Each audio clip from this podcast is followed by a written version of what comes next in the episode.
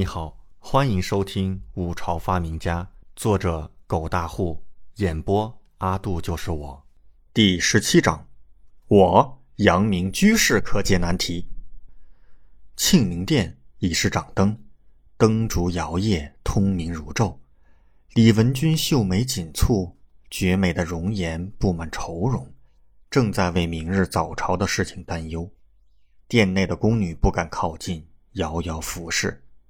殿下，这时，一个太监急匆匆的快步汇报：宫外传来一封书信，说是有关于使臣所给三个问题的答案，要咱家亲自交到殿下手上。奴才不敢怠慢，便是立刻给殿下送来了。李文君眼目一凝，看向太监道：“呈上来，三个难题的答案，当真？”李文君内心自然谨慎。以防有人借此祸害自己，但是现如今迫在眉睫，任何消息他都不能轻视。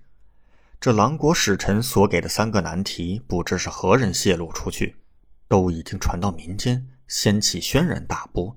父皇还因此大发雷霆，可以说明日至关重要。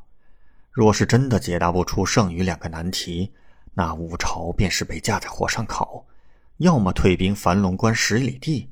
要么承认五朝无能人，然而不管是哪种结果，都会叫天下人嗤笑，大失民心。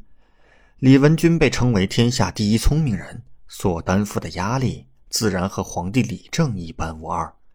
那太监恭敬地呈上去道：“奴才已经仔细检查过，这封信没有任何问题，殿下可放心查阅。”好，李文君立刻撕开信封，拿出里面的信。信用专门的纸张写就，带股馨香。入目第一眼便是这经手娟气的字体，很是奇特，但是看起来极为舒服。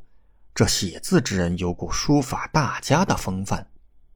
长公主殿下，某知狼国使臣用西洋文所出第二与第三题的答案，若殿下想知，便来天一阁一叙。某。恭候大驾，落款是阳明居士。李文君顿时眼目一凝，知道那文字便是西洋文。这个称呼他只跟两个人说过，一个是父皇，一个是六弟。这个阳明居士竟然知道，这是何人？怎么从未听说过？难道他真的有答案？李文君满是疑惑，眼神大动。心头产生诸多疑惑，这个忽然出现的阳明居士特意给自己带来了书信，告知知道问题的答案，有什么目的？李文君拿着信微微出神，皱眉沉思，半晌道：“来人，备轿。”天一阁是傍晚时分才出现的，在此之前，那地方是处空宅，匾上的字很是崭新。李文君来到大门前，抬头看着门上的匾额，灯笼下崭新的字体很是清晰。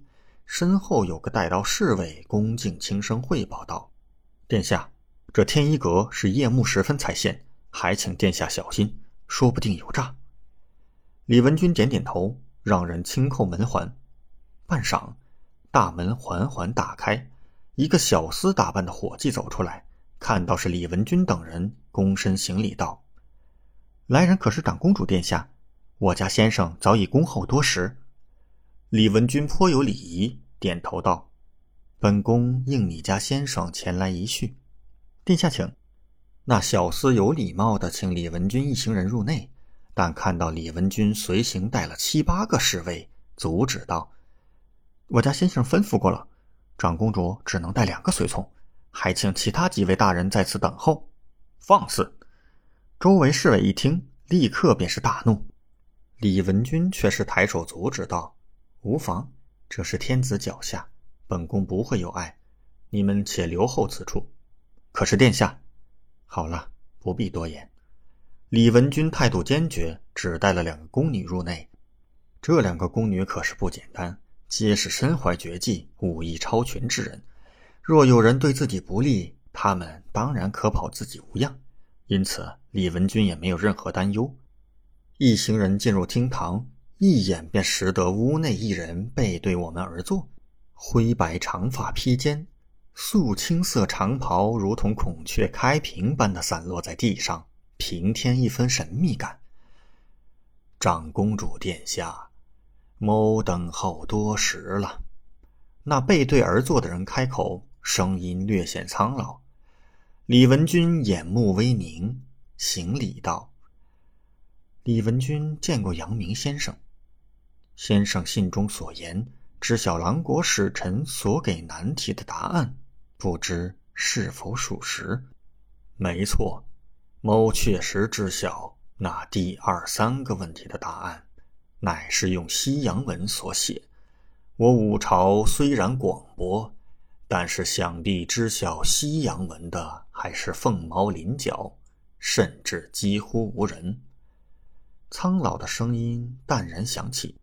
李文君却难掩内心的惊讶，眼神诧亮。这个一直背对他的人到底是什么人？看他样子，是真的知晓那剩下的两个难题。还请先生为了我五朝百姓和江山社稷，告知在下。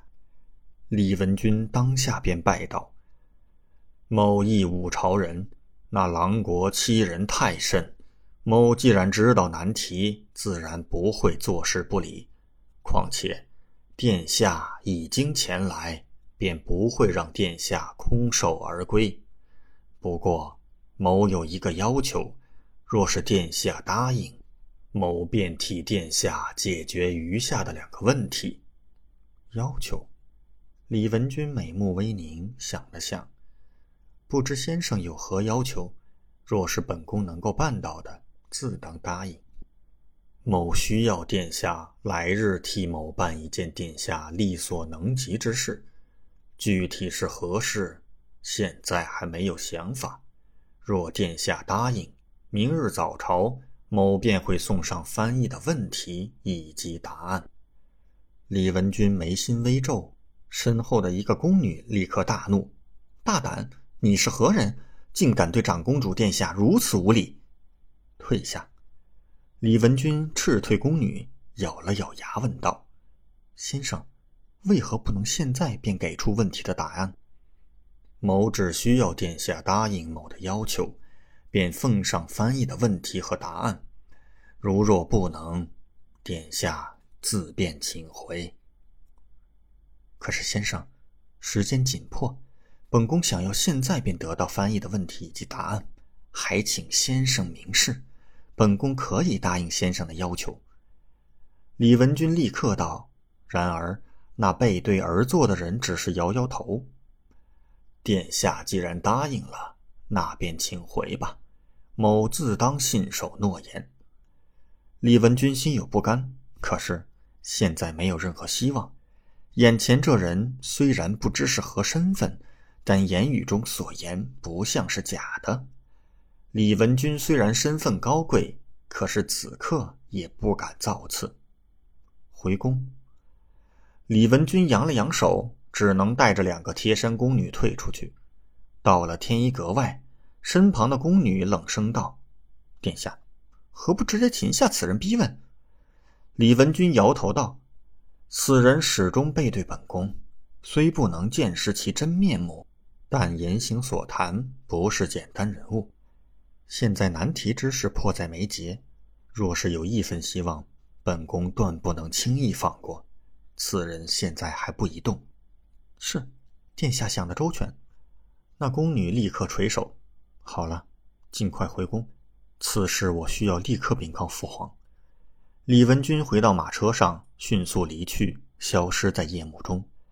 约莫盏茶功夫，一身白衣胜雪的李准。和擦着冷汗的杨忠二人才从天一阁内走出。殿下，您可不是在诓骗长公主殿下吧？您真认识那文字，知道那三个问题的答案？杨忠有些胆战心惊。方才杨明居士是殿下假扮的。之前殿下命自己准备的时候杨忠内心充满疑惑不知殿下要做什么。直到长公主来了他才大吃一惊万万想不到自家殿下竟这般大胆所布置一切竟是为了欺瞒长公主。李准抬头望月笑道呵呵杨总管 how are you? I'm fine. Thank you. And you? 感谢您的收听请继续收听下一集。